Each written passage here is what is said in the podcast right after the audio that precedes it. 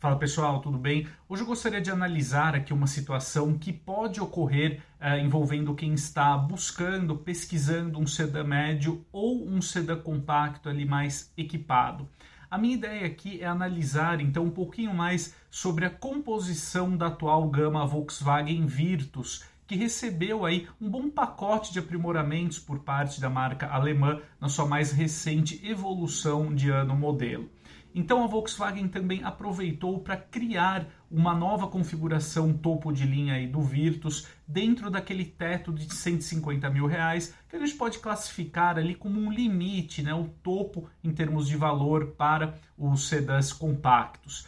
É, com isso, o Virtus ele pode servir agora como uma alternativa para as versões de entrada ali é, de sedãs médios, como por exemplo o Nissan Sentra e também o Toyota Corolla, né, que é uma referência aí nesse segmento ali de porte intermediário entre os sedãs. Mas será que o Virtus topo de linha é uma opção interessante quando a gente o contrapõe com o Corolla de entrada e também com o Sentra mais acessível? Então, eh, vamos preparar aqui, vamos analisar alguns dados técnicos sobre os dois modelos e também os dados de comerciais ali, né, da composição de gama e também de preços desses modelos e aí a gente caminha aqui para a conclusão. Então, começando aqui por uma análise de dimensões aí dos três modelos, nós temos uma vantagem aqui para o Sentra na questão do comprimento, né, que praticamente é quase empata uh, em termos dessa análise aqui com o Toyota Corolla. No caso do Nissan, alcançando 4,64 m contra 4,63 m do Toyota Corolla nacional. Aí nós já entramos nessa questão do porte, né? Então, de fato, o Virtus está enquadrado em uma categoria, em uma segmentação de mercado abaixo do Sentra e do Corolla, estão alcançando aí 4,56 metros de comprimento. Na questão da largura, nós temos também a outro ponto aqui em que o Sentra e o Corolla eles se sobressaem na comparação com o Virtus, com o Sentra, por exemplo, alcançando aqui 1,81m contra 1,78 do Corolla e 1,75 aqui do Virtus, né?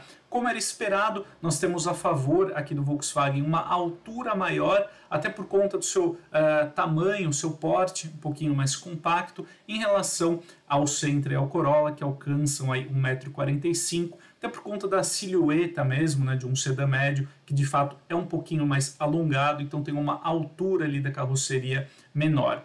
Tanto o Sentra quanto o Corolla também eles empatam aqui no entre-eixos de 2,70 metros, o que resulta em uma cabine bem confortável para os dois modelos. O Virtus, vale ser justo aqui também mencionar, né, apesar do entre-eixos 5 centímetros menor, então alcançando aí 2,65 metros, o sedã compacto Volkswagen é capaz de oferecer sim muito conforto para os seus cinco passageiros, em especial os ocupantes ali do assento traseiro que encontram uma boa área livre para as pernas. Então é um modelo bem interessante, apesar do entrechos menor em relação aos dois sedãs médios aqui da nossa análise. Indo para o porta-malas, nós temos um ponto onde o Virtus aqui se sobressai, né, com compartimento aí para 521 litros, considerando né, a medição VDA, que é o padrão aí tradicionalmente aceito. Já no Sentra nós temos um compartimento para 466 litros e no Toyota Corolla porta-malas alcança 470 litros. De qualquer forma, né, nós temos aí um compartimento para bagagem muito bom nos três modelos. Seguindo aqui então, uh, indo para uma parte aqui, uma análise um pouquinho mais técnica, né? Nós temos o Nissan Sentra chegando então aqui ao mercado brasileiro exclusivamente com a opção do motor 2.0 a gasolina, né? Apenas a gasolina. O grande destaque é que agora na nova geração o modelo conta aqui com injeção direta. Esse motor trabalha em conjunto com uma caixa automática CVT.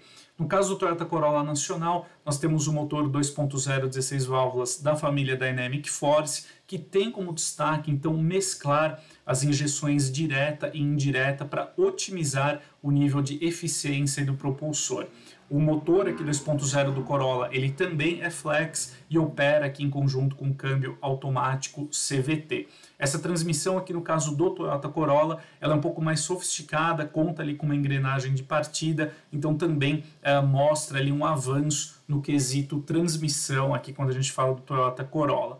Já no Virtus Exclusive, né, então nós temos aqui o motor 1.4 turbo, também flex, trabalhando em conjunto aqui com injeção direta e o câmbio automático de seis marchas.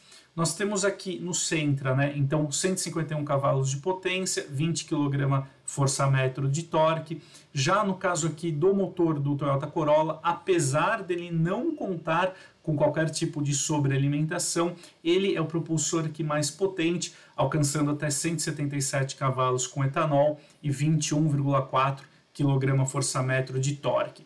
No caso do Virtus, nós temos uma potência máxima de 150 cavalos, mas graças aí ao turbo, né, o modelo é beneficiado com um nível de torque aqui de força máxima bem superior, então aí chegando aos 25,5 kg a 1500 RPM, né? Então também há um nível ali de rotações bem mais baixo que garante ali acelerações e retomadas bem vigorosas aí para o CD compacto da Volkswagen.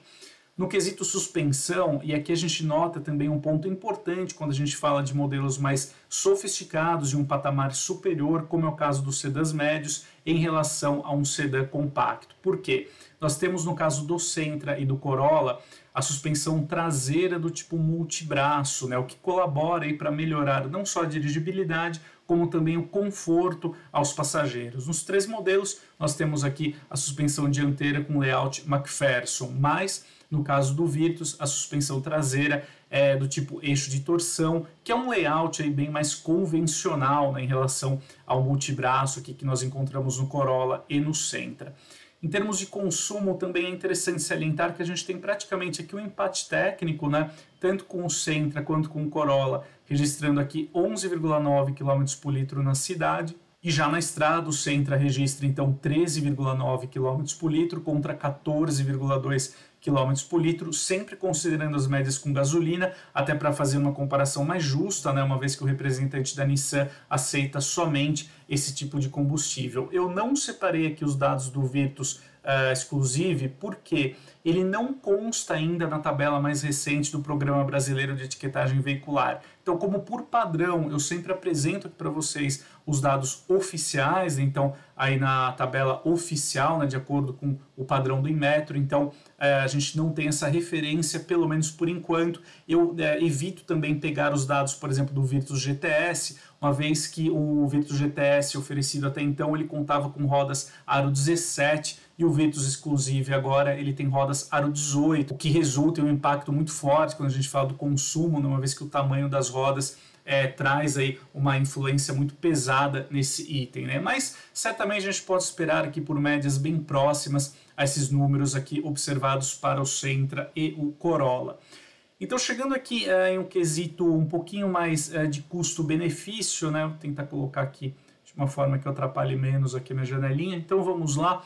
É, falando então aqui do Sentra Advance, do Corolla GLI e do Virtus Exclusive, nós temos então aqui modelos que beiram aí os 150 mil reais, né? Então nós temos aqui no caso do Sentra Advance, versão de entrada aí do representante da Nissan, nós temos uh, como diferenciais né, o alerta de colisão com frenagem autônoma de emergência, o ar-condicionado automático digital, o banco do motorista com regulagem elétrica, rodas e liga leve aro 17, chave presencial, os faróis full LED, seis airbags, sensor estacionamento dianteiro e traseiro. Interessante destacar aqui a presença do freio de, a disco nas quatro rodas, né? câmera de ré, uh, também os controles de tração e estabilidade e a central multimídia tem tela de 8 polegadas, no caso do Sentra Advance, aqui novamente na né, versão de entrada do representante da Nissan. Já o Corolla GLI, que é um pouquinho mais barato então em relação ao Sentra Advance, ele tem um valor sugerido hoje de 148.990 e ele é o único a que oferecer 7 airbags e um pacote bem mais completo de assistência à condução, com destaque aqui para o piloto automático adaptativo, o alerta de colisão com frenagem autônoma, o farol alto automático e o assistente de permanência em faixa. Nós também temos no Corolla GLI uh, o sensor de estacionamento dianteiro e traseiro, as rodas liga leve aro 16, central multimídia com câmera de ré. Já o ar-condicionado aqui é do tipo convencional, mas nós também temos aí o freio a disco nas quatro rodas e o modelo também oferece o acendimento automático dos faróis que contam aí com lâmpadas halógenas, né, no caso da versão de entrada do Toyota Corolla. Vale salientar que o sedã médio aqui da marca japonesa, ele conta com 5 anos de garantia, né, que é um diferencial aí bem importante que a Toyota concede aos seus modelos. Já partindo aqui para o Virtus, né, que é o mais barato aqui dos três, com preço sugerido de 147.790, ele tem seis airbags e traz aí é, como diferenciais no quesito tecnologia o piloto automático adaptativo e o alerta de colisão com frenagem autônoma de emergência.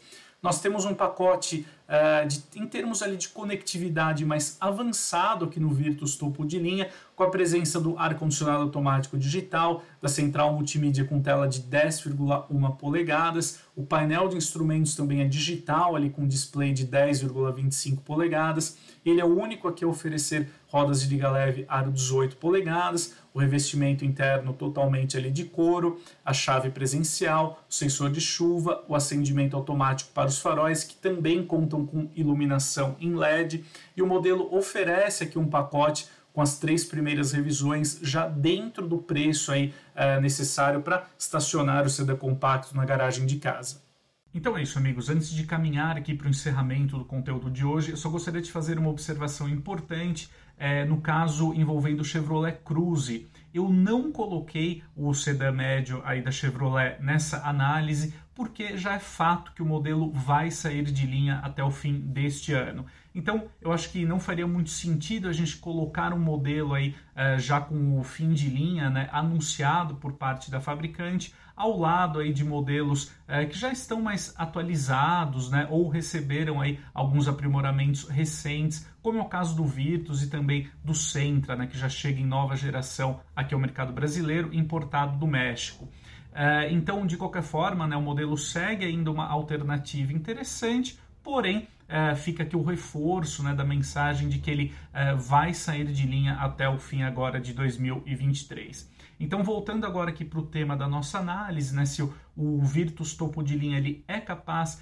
de desafiar as configurações de entrada aí de sedas médios, como o Nissan Sentra e também o Toyota Corolla. Bom, eu acho que de uma forma resumida, eu pelo menos entre esses três modelos que nós conversamos aqui ao longo desse conteúdo, eu escolheria pelo menos o Toyota Corolla GLI.